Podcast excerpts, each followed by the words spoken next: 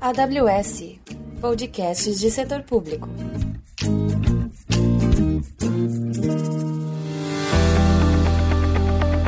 Bem-vindos à trilha de setor público do podcast da AWS Brasil. Eu sou Melissa Ravanini, arquiteta de soluções, e nessa trilha mostramos os desafios dos clientes de governo, educação e organizações sem fins lucrativos, que são os clientes atendidos pela área de setor público da AWS.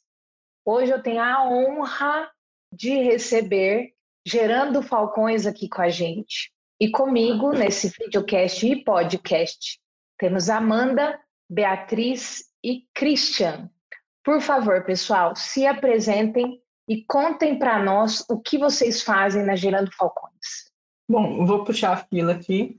Obrigado pelo convite, né? Eu sou Amanda Bolharini, sou cofundadora da Gerando Falcões, lidero o time de desenvolvimento da GF e, bom, estou aqui para compartilhar um pouquinho sobre nossa história com vocês.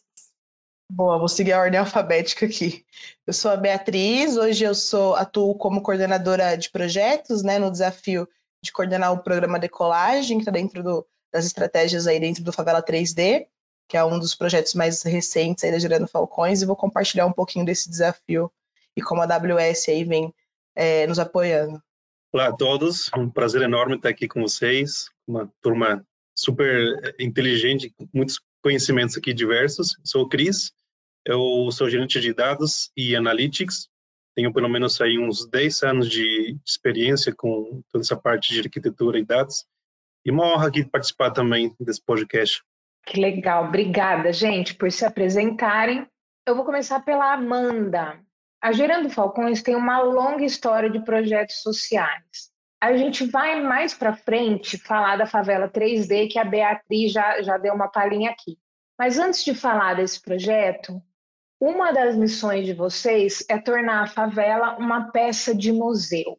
Conta um pouco para nós da trajetória da Gerando Falcões e desses projetos que foram os precursores do que hoje é a favela 3D. Bom, a Gerando Falcões tem 11 anos de existência, né? Então, de lá para cá, a gente já fez várias frentes de atendimento, né? E acho que a gente começou muito com palestras em escolas, então é, lá atrás o Edu, eu, o Le Maestro e a Mayara, a gente fazia as atuações da Gerando Falcões, eram dentro das escolas públicas de São Paulo, então a gente atuava lá, uma palestra motivacional do Edu e um show de rap e funk também, que consciente, que levava realmente essa consciência para os jovens das escolas públicas.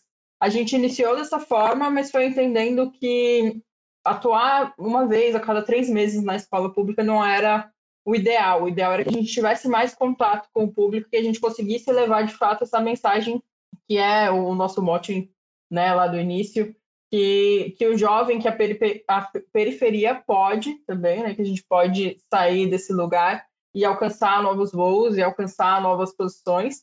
Então, é, a gente entendeu que nesse formato nas escolas era legal e que a gente manteve esse projeto ali depois por um tempo ainda. A gente teve MCs pela educação durante mais alguns anos, mas a ideia seria realmente atuar mais profundamente para conhecer melhor as crianças, para entender quais eram os sonhos, é, quais eram as dificuldades. Então, a gente começou as oficinas de cultura e esporte. A primeira que a gente fez de todas foi a de skate, e aí a gente iniciou esse trabalho. Então, era um trabalho semanal, onde a gente tinha muito mais contato com o público, e foi, e foi ampliando dali. Então, da oficina de skate, a gente surgiram novas oficinas como coral, futsal, e dali a gente foi fazendo novas oficinas e foi entendendo que chegava num ponto onde aquelas crianças elas já estavam se tornando adolescentes. E dali, para quando a pessoa se torna adolescente, ela tem outros interesses. Então, essa frente de qualificação profissional, né, e aí em parceria com empresas para levar cursos de tecnologia, cursos de programação, essa formação de qualificação realmente foi surgindo essa oportunidade à medida que a Agenda Falcões foi ganhando um pouco mais de experiência, né? As crianças que a gente começou trabalhando foram crescendo e elas precisavam de novas oportunidades. Então, a gente trouxe toda essa frente de qualificação para fazer com que aquela trilha que iniciou com cultura ou esporte tivesse uma continuidade. E à medida que você vai trazendo qualificação, você vai entendendo que não adianta você formar aquelas crianças, aqueles adolescentes, se você não tiver depois a oportunidade da empregabilidade, né? Então, é, a empregabilidade foi algo natural a partir do que as turmas foram se formando e aí as próprias empresas que faziam as parcerias de qualificação já iam identificando os talentos e falando, pô, esse aqui eu vou trazer para trabalhar com a gente, a gente vai é, atuar realmente e fazer com que essa pessoa tenha uma carreira. Então, a empregabilidade começou ali pequeno, né? Hoje a gente tem é, várias frentes para atuar em empregabilidade, mas a gente começou pequeno.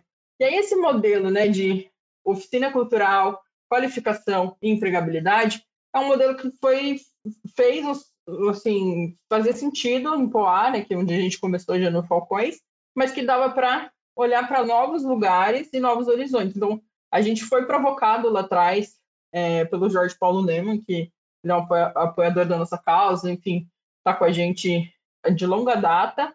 E, e, ele falou assim: ah, legal que vocês estão fazendo aqui em Poá, mas a gente tem todo um país com muitos problemas sociais e a gente precisa que isso tenha, seja replicado.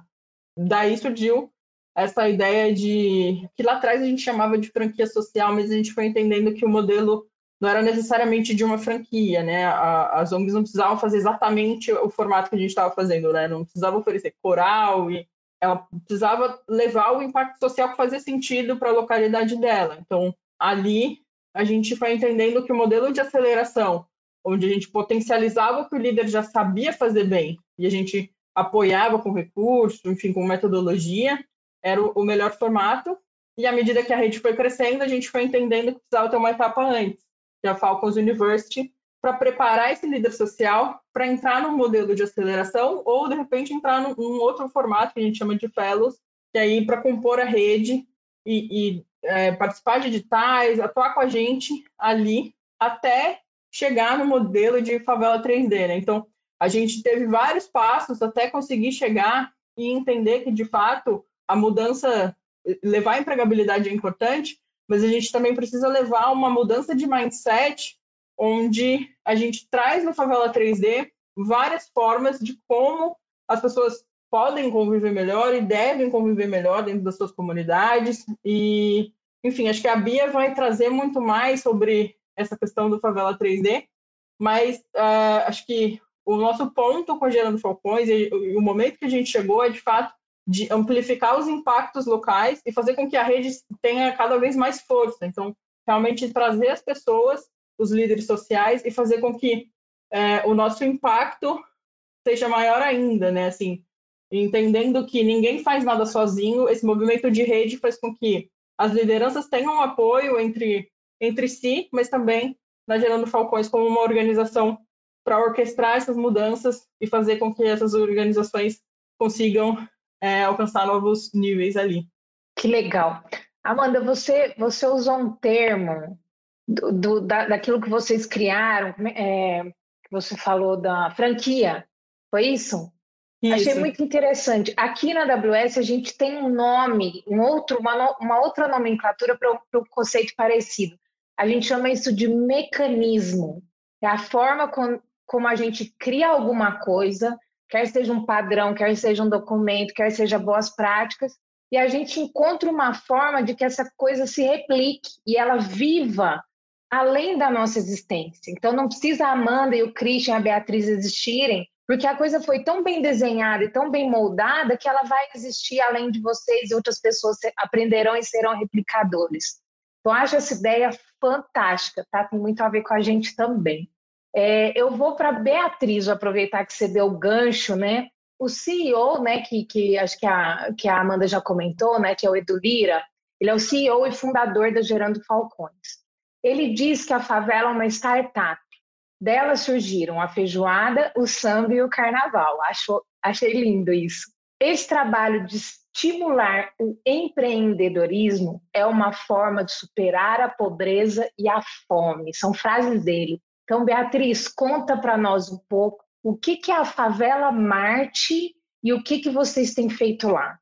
Bom, é, a Favela Marte é, é, um território, né, uma favela que fica situada no interior de São Paulo, de São José do Rio Preto. Inclusive, tive o prazer de coordenar as ações lá num período, né, antes de vim tocar aqui mais à frente o programa Decolagem, hoje é coordenado pela Júlia Grivald, que tem bastante tempo também de F. Então é uma favela que já tinha muitas ações, né? Tem um líder também comunitário, senhor bem-vindo, muito atuante, né? Sempre reivindicando por questões ali, né? Fica um território bem pequeno que fica é, atrás de uma linha de trem, assim, né? E lá a gente tem também uma, uma potência né, da nossa rede, que são as Valquírias, né? Que, como a Amanda comentou aqui um pouco, a gente trabalha em rede. Então, uma das nossas aceleradas lá do território, que são as Valquírias, liderada pela Amanda Oliveira, que trabalhava já pontualmente com algumas ações com as crianças, né? O grande, o forte das Valquírias é trabalhar com a questão feminina, né? Do empoderamento das meninas, das mulheres,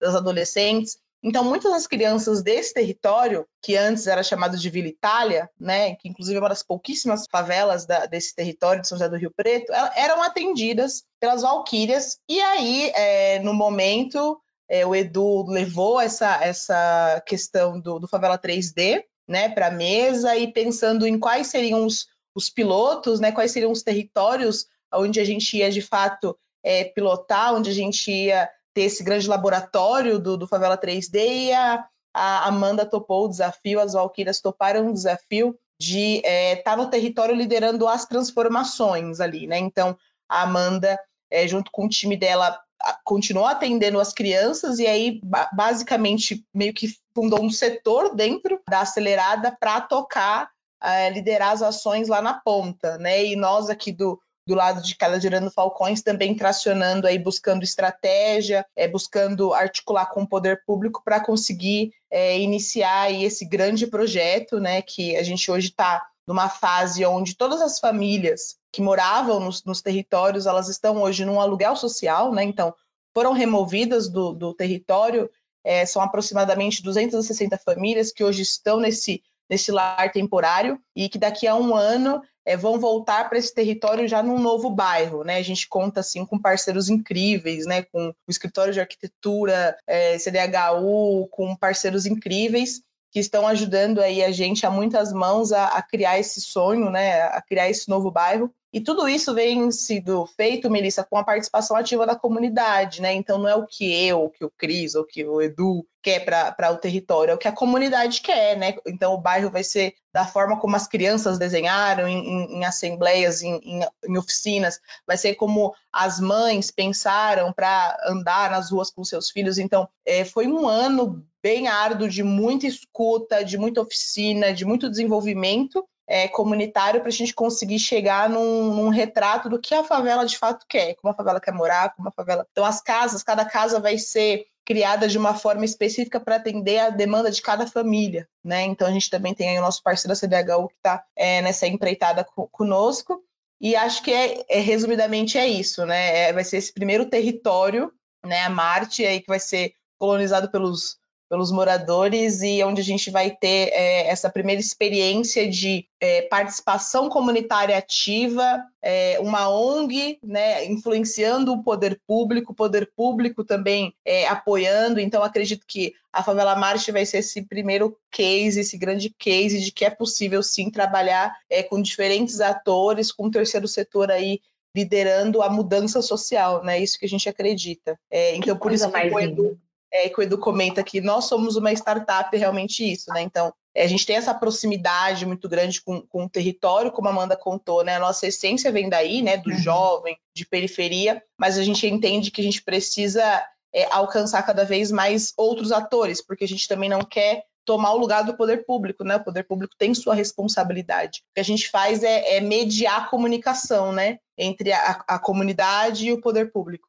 Beatriz, você não quer aproveitar e contar para o ouvinte o que, que é a favela 3D, o que, que significa o 3D? Sim, sim, com todo prazer. Bom, é, o 3D ele reflete é, que nós temos essa estratégia de, de criar né, essa tecnologia social, pensando que esses territórios eles precisam se tornar territórios. Né? Então, a favela ela precisa ser é, um território digno, digital e desenvolvido, né, para que as famílias consigam é, se desenvolver e ter ali acesso a todos os seus direitos de forma plena. Né. O Favela 3D ele tem uma abordagem multidimensional, é um palavrão grandão, né, mas é que realmente para a gente pensar em superar a pobreza, as soluções não são fáceis, elas são muito complexas e precisam de muitas mãos pensando e muitas mãos trabalhando e muitas cabeças pensando. Então, a gente tem um, um norte, uma diretriz, que é a nossa mandala de impacto social a gente entende que a pobreza ela não vai ser resolvida, porque por vezes nas estratégias que a gente vê de políticas de combate à pobreza, já tivemos várias estratégias de combater com renda, né, com, com é, estratégias isoladas. E a gente entende que renda é muito importante, né, para uma pessoa que está na, na, na pobreza extrema, obviamente, mas sozinho não, né? Então a gente tem uma mandala de impacto social que ela é, ela possui oito pétalas que compreende a área da. Vamos ver se eu não vou esquecer, gente. Se eu esquecer, me, me lembra de uma pétala. Geração de renda, urbanismo social, é, cidadania e cultura de paz, primeira infância, é, falei geração de renda, é, falei cultura, esporte lazer, acesso à educação, entre outros eixos, porque a gente entende que não é só a questão da renda, né? a moradia ela vai impactar na saúde, que vai impactar na educação, que vai impactar na renda. Então, as soluções que a gente propõe dentro do Favela 3D, que são soluções que vão ter diferentes atores. Tem soluções que a própria ONG local consegue dar conta de fazer, por exemplo, as Valquírias elas têm um know-how imenso de, de trabalho com crianças, então a gente sabe que a primeira infância as Valquírias conseguem super propor soluções. Agora, soluções, por exemplo, de saúde, aí a gente vai no poder público, para criar uma estratégia, não de priorizar o atendimento, mas de pensar: a gente pode ter um mutirão de vacinação no território, na favela? Então vamos criar junto, vamos fazer. A gente conseguiu lá no, no território da favela Marte, é, as Valquírias com articulação, levar o poupa tempo para dentro do território para regularização de documentos, né? Então é, é propor de fato é, soluções inovadoras é, dentre esses diferentes atores, né? Então Ora são soluções que são feitas com parceiros, contratados, fornecedores, né, que já tem aí uma certa experiência com algumas soluções. Ora é a própria ONG local que desempenha a solução ou o poder público, né? Então é esse combinado mais uma vez, que a gente entende que é uma abordagem multidimensional e a gente precisa ter atores aí intersetorial, né? A gente precisa ter uma articulação em todos os setores para conseguir de fato propor soluções que sejam efetivas, né? E sempre com uma escuta muito ativa também do que a comunidade quer, né? Não é chegar simplesmente lá com um curso de, de robótica, não sei. Mas é, às vezes é um território que tem muito, muitas pessoas que têm ali uma veia artística. Né? Então, é entender também, identificar. A gente passa é, uma, uma fase crucial, que inclusive o Cris vem apoiando muito, é, do diagnóstico né, desses territórios. Então, é aplicado como se fosse um censo focado nesse território para a gente entender quais são as demandas, quais são as lacunas, para a gente conseguir desenvolver as soluções a partir desse diagnóstico. Legal. É, isso também temos um conceito aqui na Amazon, tá? Que a gente chama de. Estou fazendo várias, várias ligações mentais aqui. A gente chama, o termo em inglês, que a empresa né, foi, foi fundada nos Estados Unidos, mas chama Working Backwards from the Customer. Então, você tem um cliente e você trabalha de trás para frente com esse cliente. Então, é, por exemplo, eu penso assim, ah, vou levar um treinamento para um cliente meu, mas será que é exatamente isso que esse cliente precisa? Né? Vamos ouvir esse cliente? Vamos ouvir a dor dele? Onde está doendo? Ah, está doendo na primeira infância, como é o caso de vocês, por exemplo. Então tá, então vamos desenhar soluções para ajudar esse cliente a resolver esse problema. Eu acho que é um mecanismo, como eu já falei antes, nesse né, termo, um mecanismo super bem sucedido e, comprova-se aí na prática com o trabalho lindo que vocês têm feito. Beatriz, eu não vou te deixar ainda, eu tenho mais uma pergunta para você. Programa Decolagem, o que, que é isso? Diz que tem um aplicativo super legal. Como foi implantar esse programa nas comunidades? Olha, Melissa, foi um desafio assim grandioso, né? Assim, não falei da minha formação, mas eu sou bióloga, sempre trabalhei com impacto social e tudo mais. É, sou pesquisadora também, mas assim, foi um desafio tremendo, assim. É, enfim, o Cris me ouviu bastante aí chorar as pitangas, porque a gente se viu é, realmente num. A, GF, né, a Amanda já liderou outros aplicativos, né, outros desenvolvimentos, mas dessa forma como o, o programa Decolagem precisava, né, o nosso problema, nosso produto que a gente é, é, é pediu para a Accenture era realmente um produto muito desafiador, né? É, mas vamos lá, o programa Decolagem, é, ele é um programa, assim como a gente no Favela 3D a gente tem uma mandala de impacto social para pensar soluções, a gente tem a mandala de impacto social pensando na família. Então, é, o programa Decolagem ele tem uma equipe de técnicos sociais que faz um acompanhamento recorrente dessas famílias, visando criar uma trilha personalizada que permita que essas famílias atinjam seus sonhos e suas metas, né? Então, não é só eu chegar na casa de uma pessoa e ir lá e entregar, é, colocar ela numa política pública, empregar quem não tem emprego, dar escola para quem não tem escola. É isso também, e além disso, a gente cria uma trilha personalizada, né? De você sentar e escutar o que aquela família quer, né? Sempre numa perspectiva familiar, de fortalecimento de vínculo familiar, e como que a gente consegue, com as soluções Favela 3D, fazer com que essas famílias alcancem seus sonhos. E tudo isso nesse campo filosófico, bonito, mas é tudo muito pautado em dados, em tecnologias, né? Então a gente precisava de um aplicativo que fomentasse o trabalho desse técnico social, né? A nossa equipe hoje ela é multidisciplinar, então a gente tem psicólogo, é, psicopedagogo, é, assistentes sociais que fazem esse acompanhamento uh, familiar, buscam estratégia também junto com o poder público, né? Muito seguindo é, o mote de atuação do SUAS, né? Então como que eu faço, é, como que eu facilito, como que eu viabilizo, como que eu acelero esse trabalho desse técnico social no território. Então a gente tem hoje um aplicativo que foi desenvolvido numa sua fase de um com a Accenture e hoje já estou eu tive uma reunião agora há pouco com, com o time da Accenture, é, desenvolvendo a sua segunda versão, mas basicamente o objetivo desse aplicativo é conseguir fazer com que a assistente social ou o assistente social plote informações dessa família e consiga acompanhar tudo em tempo real.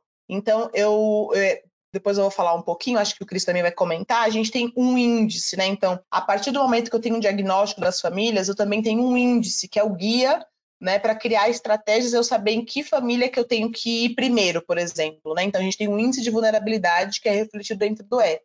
E a partir desse índice, aí eu vou saber quanto quantas vezes na semana eu preciso acompanhar essa família e ao passo que essa família ela vai recebendo as soluções esse índice ele vai ser retroalimentado. Então, hoje, se eu vou acompanhar a família da Amanda e a Amanda não estava na escola, agora ela está na escola, então antes ela tinha um índice 1, né, que é um índice baixo.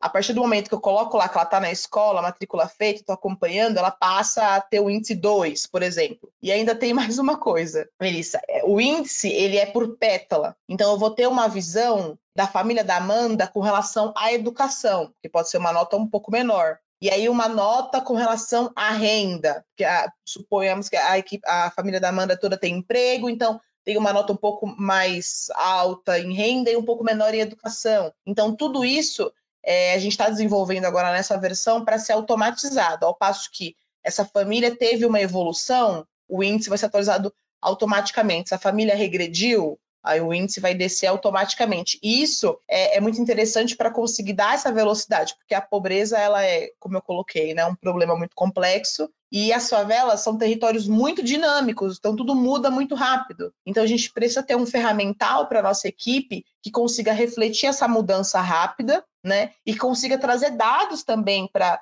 os coordenadores e diretores né, para pensar em estratégias. Então, eu preciso saber como que está na ponta, né? Qual, sou, além de ouvir a comunidade, obviamente que a gente não faz nada sem escutar ativamente, eu preciso saber se qual solução que eu coloco primeiro no território. É uma de educação, uma de saúde? É o índice que vai me dizer.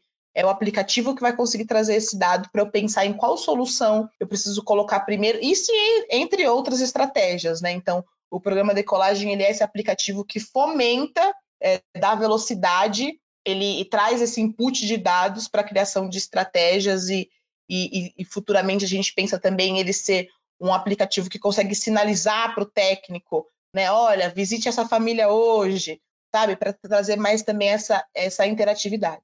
Legal comentar que é um aplicativo que nunca ninguém criou no Brasil, né? Então, é, ele tem um grande valor. A gente faz, a gente coleta mais de 200 tipos de perguntas nesse aplicativo, né? A gente faz um diagnóstico por completo de cada família de todas as favelas que estão no, no, nosso piloto de favela 3D, que são quatro favelas. Então, assim, isso gera uma riqueza de dados, não só para a região do Falcões, como para o Brasil, né?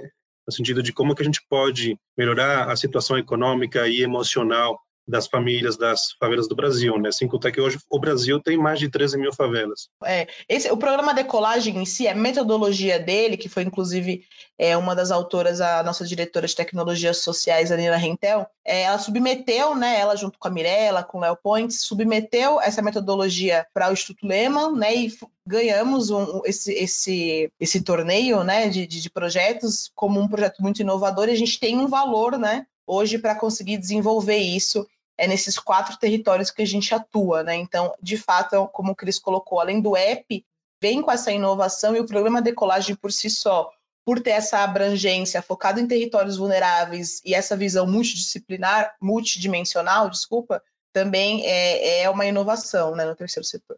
Legal, eu vou aproveitar e plantar uma sementinha aqui, hein? É, a gente tem um programa chamado de Open Data na AWS, na AWS, que a gente paga, né, a gente financia a hospedagem de dados desde que eles sejam disponibilizados publicamente. Então, se vocês tiverem interesse em disponibilizar dados, a gente tem infraestrutura, tá? Só me chamar. Estou aqui.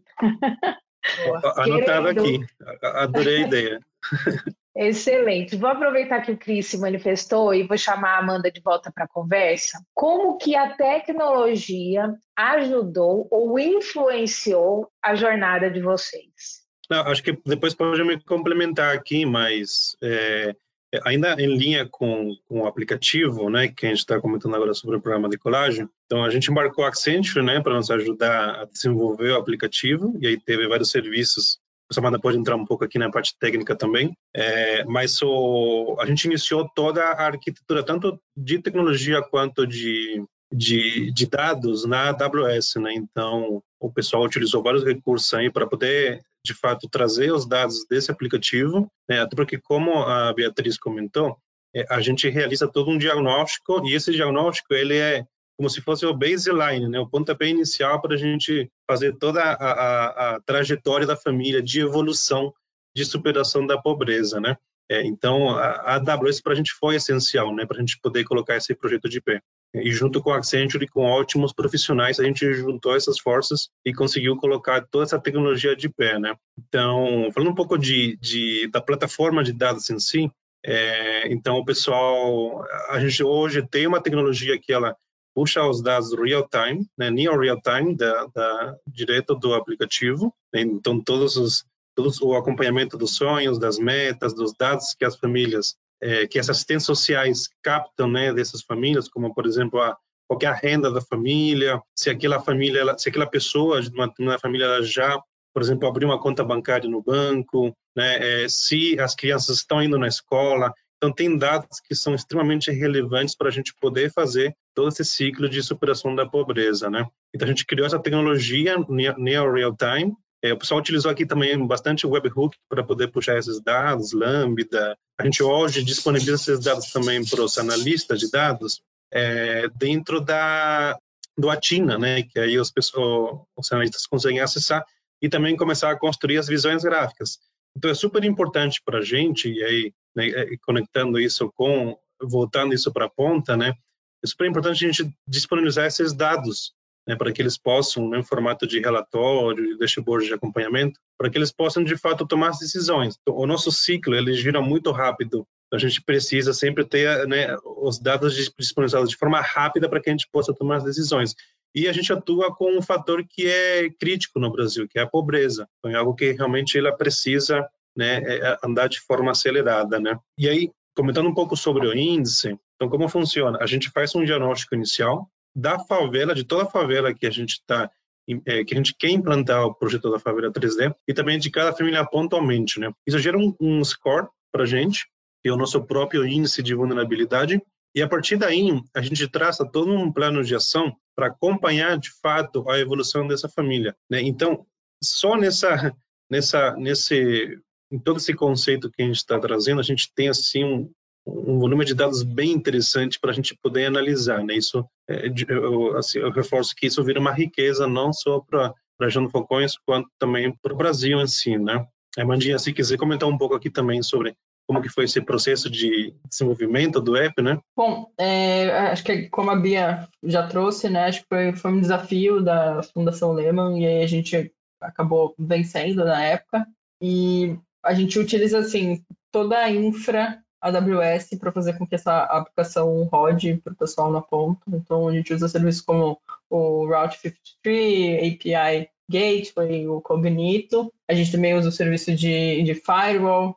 O Cris já trouxe também que, que, estamos usando Lambda. Então, assim, tudo está tá dentro da arquitetura AWS, que a gente entende que faz sentido porque a gente está buscando, né? São, são muitos dados, vai ser uma aplicação bem robusta. E nesse momento, começar com quatro favelas, mas a ideia é que isso se expanda pelo Brasil, e aí acho que até essa proposta que você trouxe, né, dessa questão dos dados, acho que é fantástico para a gente, porque no fim das contas a gente entende que essas informações elas servem para a gente entender mais sobre o nosso país, né? No fim das contas a gente não tem essas informações em outro lugar, então a gente está criando soluções para que a gente possa atuar da melhor forma possível junto com, com a favela, junto com o poder público, mas que realmente a gente quer fazer os serviços personalizados. Então, a melhor forma de fazer isso é realmente entender os nossos clientes, né? A gente entende como nossos clientes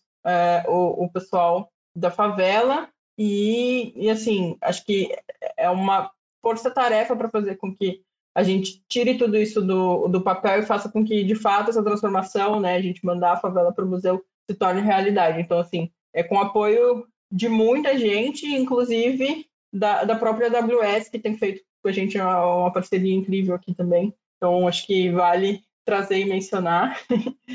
e acho que pensando nessa transformação, acho que a gente falou bastante do, do app de decolagem, né? Mas a gente vem fazendo outras é, iniciativas internas na Gerando Falcões, acho que de transformação digital em si, até porque a gente, a gente traz projetos arrojados e não dá para, por exemplo, quando a gente for fazer uma prestação de contas, isso não se refletir, né? Acho que a gente busca sempre pela transparência, então é, nós fizemos uma implantação assim de, de software de gestão financeira, né, o NetSuite, para Gerando Falcões, porque de fato para a gente é muito importante acompanhar isso da melhor forma e levar também isso é, por uma questão de transparência para os nossos parceiros, para os nossos apoiadores, para as pessoas que são atendidas, para os líderes sociais, enfim, para a sociedade como um todo. A gente faz questão sempre de ser auditado e, e fazer com que a KPMG analise todo, todo o nosso histórico financeiro, todas essas transações, enfim, acho que é, modernizar também essa frente da operação foi muito importante e é uma da, também da, das coisas que a gente vem fazendo para modernizar Gerando Falcões como um todo. Né? A gente traz as soluções para a ponta, mas a gente também, dentro da Gerando Falcões, tem buscado fazer com que é, outras frentes sejam alavancadas. E aí, dentro disso também, é, a gente, desde o ano passado, vem é, fazendo junto com um parceiro, o Bússola Social, que é um sistema de gestão de impacto, e a gente vem disponibilizando esse sistema junto com o Bússola para todas as organizações que fazem parte da rede, para fazer esse controle, essa gestão dos alunos e, e esse controle de frequência, trazendo também é, a transparência é, de forma é, de ponta a ponta, né? Acho que não só na, na, questão financeira, mas na questão do impacto, porque de fato a gente consegue acompanhar também em tempo real quais são as atividades, é, quantos alunos aquela organização que faz parte da rede tem atendido,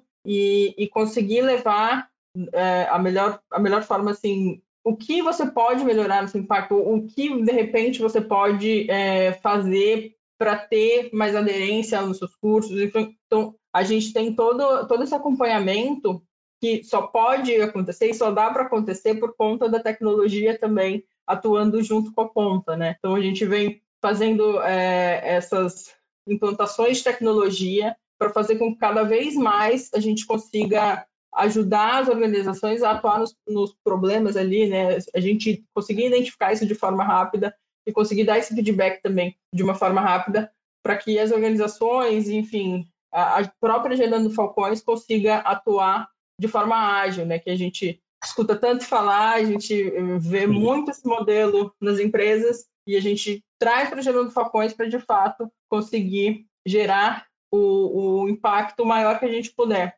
Porque o Cris já trouxe, a Bia já trouxe. O desafio é muito grande. Então, quando a gente atua com extrema pobreza, a gente sabe que o desafio assim é gigantesco e acho que ninguém no nosso país tem uma receita, ou, enfim, no mundo é, é, algo que a gente não tem uma receita pronta para fazer com que isso seja resolvido, né? Acho que a nossa geração está muito é, caminhando para que a gente encontre soluções, a gente busque coisas juntas, acho que é, é, é um, esse é um diferencial também nosso, né, de fazer acontecer junto. Então, acho que é, é, o desafio é complexo e a gente precisa utilizar todo o recurso, e aí tecnologia é um ponto onde a gente consegue amplificar as nossas ações, fazer com que elas tenham um impacto muito maior e, e realmente trazer isso para mais gente participar, para mais gente fazer parte é, da rede, da causa, enfim, da transformação do Brasil. E acho que eu me empolguei um pouco, mas acho que é algo Só para complementar aqui, aqui na, na, na, na empolgação da Amanda, é, é, é, tem, assim, eu, eu, gosto muito de falar quando a gente tem alguns novos candidatos para trabalharem né, na Jano Falcões, que a gente é como se fosse uma startup social, né? Então, assim, a gente tem um, um crescimento exponencial, né, acelerado o tempo todo. A gente muito de, de inovar, a gente gosta muito de, de testar o tempo todo, né? Então, assim, aqui na Jana Falcões, a gente faz muitas ações de marketing digital, por exemplo, né? A gente faz ações de e-mail, de e-mail marketing, de mídia paga, envios de SMS, a gente quer testar muito também o WhatsApp para cada vez ter mais resultados, né? Então, por exemplo, hoje a gente tem uma meta super agressiva que é de chegar em 10 mil doadores recorrentes até o final do ano. A gente está em 4 mil, mas a gente vai chegar lá. Estamos super confiantes. E, de fato, assim, a, gente, a tecnologia ela, ela, é muito aliada nossa, né? Então, é, é, assim, por exemplo, há dois anos atrás, a gente é, construiu, né, a gente começou a é, é, trazer cada, cada vez mais a, a cultura de dados na Juno Falcões. A gente construiu, de fato, uma área de dados, uma área que hoje faz BI, faz ETLs, que faz integração, que olha para a arquitetura, que traz essa maturidade analítica, né, de tomar as decisões baseadas em dados. Né? Então, a, de fato, a gente entende que toda a tecnologia que grandes empresas têm, né, para alavancar nossos resultados, a gente também né, vai atrás e traz para a gente poder replicar e, de fato, garantir a escala de todo esse crescimento, né? Então, só complementando aqui, que acho que é super essencial, né? A gente vem cada vez mais abrindo portas para outros parceiros também, é, mas sem dúvida tem muita muita coisa pela frente para acontecer ainda, né? Então é, é, é, um tema assim super que a gente está super em linha e, e, e, o tempo todo assim buscando novas soluções, né? Ô Christian, deixa eu aproveitar o gancho, né? A gente falou desde as origens, viemos percorrendo aqui os programas, falamos um pouco de tecnologia, do que vocês já fizeram. E você já me puxou a minha próxima pergunta. Olhando para frente, quais são os próximos passos da Gerando Falcões em termos de projetos de tecnologia? Assim, a, a gente já chegou num, em, alguns resultados super expressivos, né? Então, hoje a gente está pouco mais de 6 mil favelas, né? como eu trouxe, a gente tem uma meta agressiva de 10 mil doadores, estamos em 4 mil. É, a gente já formou, hoje temos, formamos e temos na nossa rede de líderes mais de 1.300 líderes, estamos presentes em 25 estados do Brasil, faltam apenas dois. Então, assim, é, por que, que eu estou trazendo alguns números? Porque a gente ainda sabe que agora, para a gente poder orquestrar todo esse ecossistema, esse que passa a ser o nosso novo desafio, né? Desafio então, do um, crescimento. Exato, o desafio do crescimento, de manter essa galera engajada, né? De, de a gente fala muito de orquestrar tudo isso para que, para de fato, a gente trazer o máximo de potencial que a gente sabe que esses líderes sociais têm, né? É, então, porque de fato a gente consegue acelerar muito, né, o nosso impacto. Então, um dos desafios e aí de próximos passos que a gente tem em tecnologia né, é, para a Jona Falcões, a gente quer construir uma plataforma onde a gente consiga é, fazer com que a interação de todo esse ecossistema seja um pouco mais é, é, dinâmica, um pouco mais automatizada, né? que flua um pouco mais sem tanta tanto envolvimento direto da Gerando Falcões. Então a gente quer que é uma plataforma que ela é, funcione, digamos, praticamente sozinha, que ela ande, né? que ela traga resultados com o uso da tecnologia, né? E, então a gente está a gente, a gente tá chamando essa plataforma de rede de excelência, mas é um nome que ainda assim é, é muito cedo, ainda a gente quer maturar um pouco essa ideia. Além disso, a gente tem uma plataforma é, que a gente chama de Conecta Trampo, que é uma plataforma de empregabilidade. É uma plataforma que a gente tenta qual é ideia dela, né? A gente tem, a gente sabe que existem diversas plataformas de empregos no mercado. Porém, a gente quer trazer cada vez mais exclusividade e cada vez mais oportunidade, na verdade, para os nossos beneficiários, né, que são pessoas jovens, adultos que moram na favela. Então, a nossa ideia com essa, essa aplicação, que a gente já desenvolveu uma primeira versão, é a gente plugar as oportunidades de emprego de via parcerias, né, via nosso time de parcerias. Então, por exemplo, recentemente a gente conseguiu quase mil vagas, né, Amandinha, da, da Cato, e aí essas vagas são exclusivas para o nosso público. Então, a gente também incentiva o nosso público a criar um, um currículo né, com todas as informações necessárias para que eles tenham, de fato, mais oportunidade e possam é, é, se conectar cada vez, a, cada vez a mais empresas. Né? Então, tem o time da Mandinha aqui tem um backlog gigantesco aí pela frente para melhorar esse produto, né?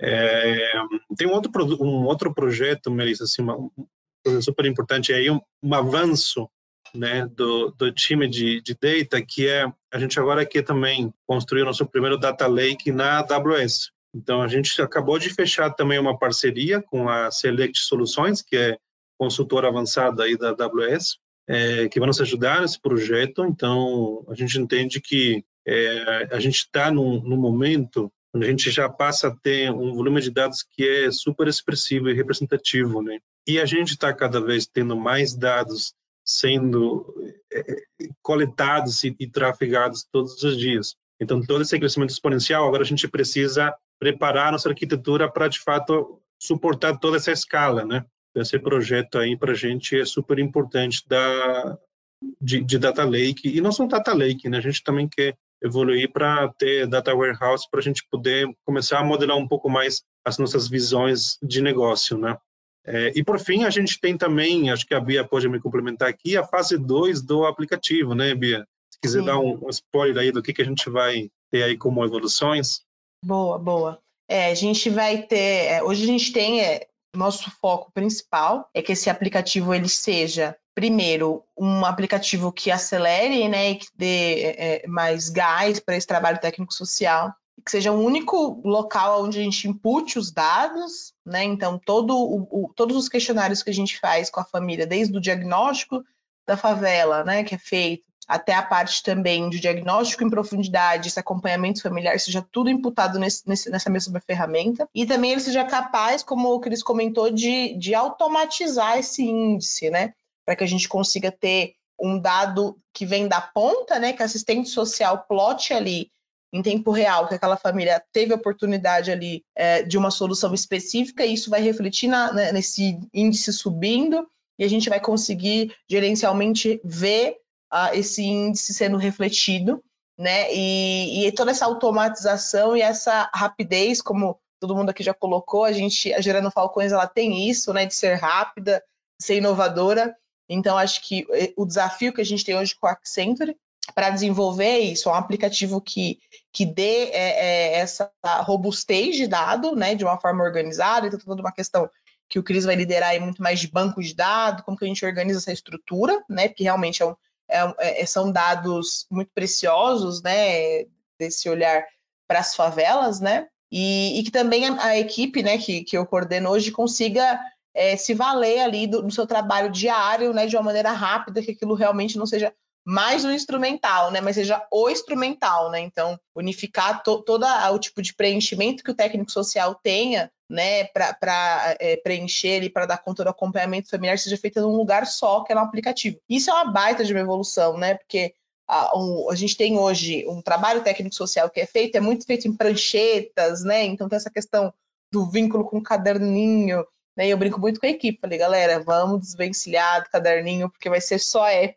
né? Então a gente tem essa, esse objetivo do app o analógico, ser... né? pessoal nos apega do analógico. Isso é o que, que o Cris e a Amanda comentou, né? É uma cultura de dados, realmente, que a gente está propondo uma inovação, porque a gente está buscando essa aproximação, né? Da ciência social com a tecnologia. E, e aí é mudar a cultura, é, é, treinar a equipe sempre, né? Que aí também comentando um pouquinho do desafio, além do, desafio da tecnologia, que é como que eu dando a visão de negócio para a Accenture, tenho que me desdobrar, né, ali com o apoio da Amanda e do Cris, para conseguir dar conta desse desafio, E como que eu treino e trago essa visão para o técnico social de que a gente precisa, como que o dado é importante, porque não é eu chegar lá no secretário de saúde e falar, olha, temos muitas crianças sem vacina. Não, precisa ver quantas crianças, onde estão as crianças, e qual que é o horário melhor para a gente fazer o, a ação. Então, é para a gente criar estratégias, a gente conseguir chegar num patamar de seriedade mesmo para falar do combate à pobreza, sabe? Num lugar de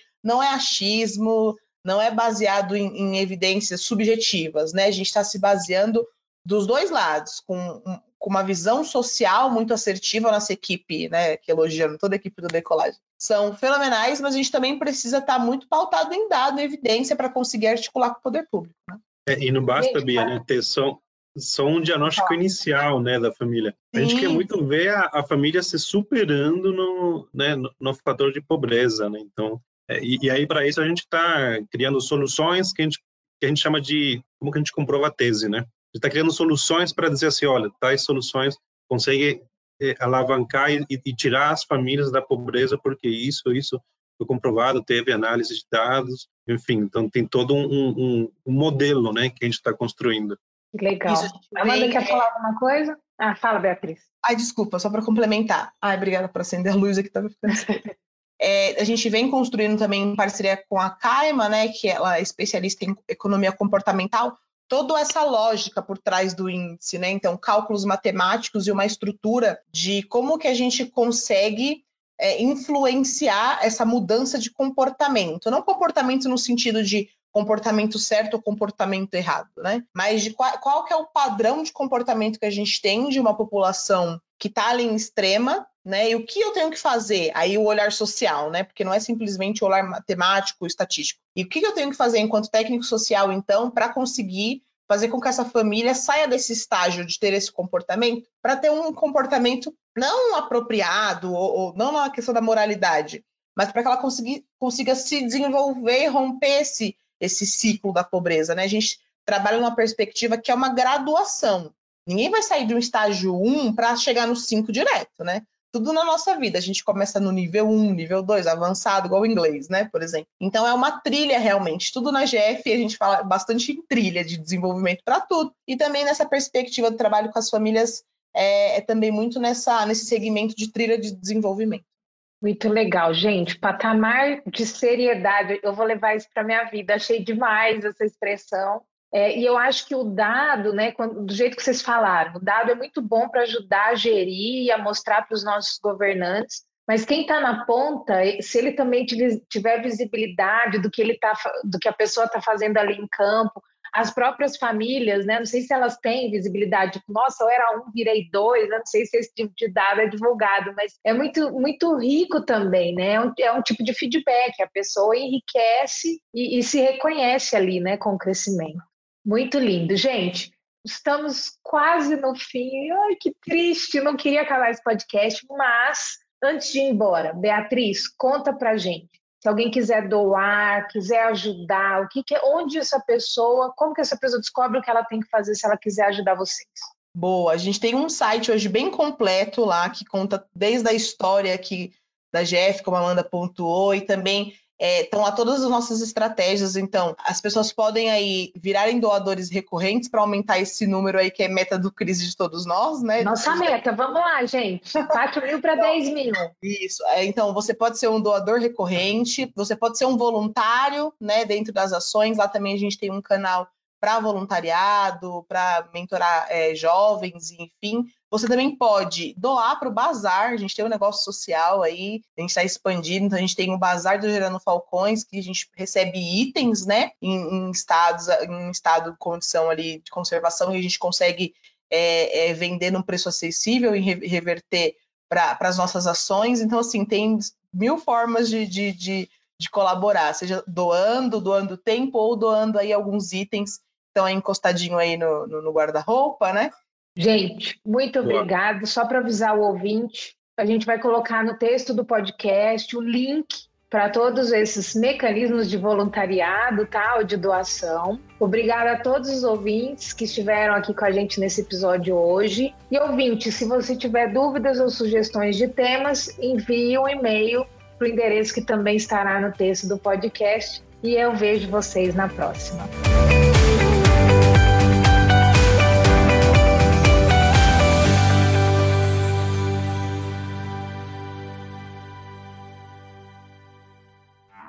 Esse episódio foi editado pelos editores. Acesse oseditores.com.br.